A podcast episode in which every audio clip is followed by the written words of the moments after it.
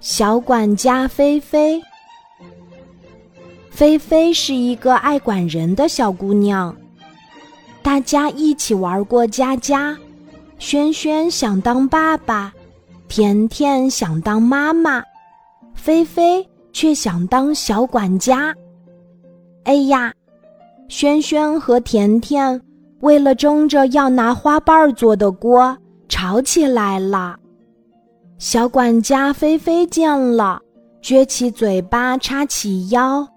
大声说：“小朋友不许吵架。”可是他们不听，依旧吵着。菲菲又喊：“再吵，小狗就来咬屁股了。”可是轩轩和甜甜吵得更凶了。菲菲想了想，有了一个好办法。他说：“谁不吵架？”我就把我的花瓣锅和叶子碗送给谁。轩轩和甜甜听了，立刻不吵了。菲菲这下可为难了，花瓣锅和叶子碗该送给谁呢？菲菲开动脑筋，又想出了一个好办法。只见他把花瓣锅和叶子碗都分成两半儿。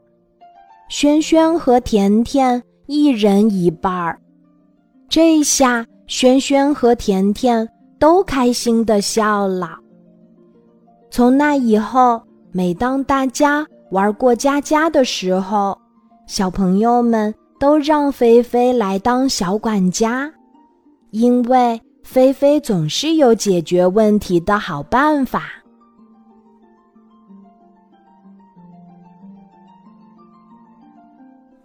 今天的故事就讲到这里，记得在喜马拉雅 APP 搜索“晚安妈妈”，每天晚上八点，我都会在喜马拉雅等你，小宝贝，睡吧，晚安。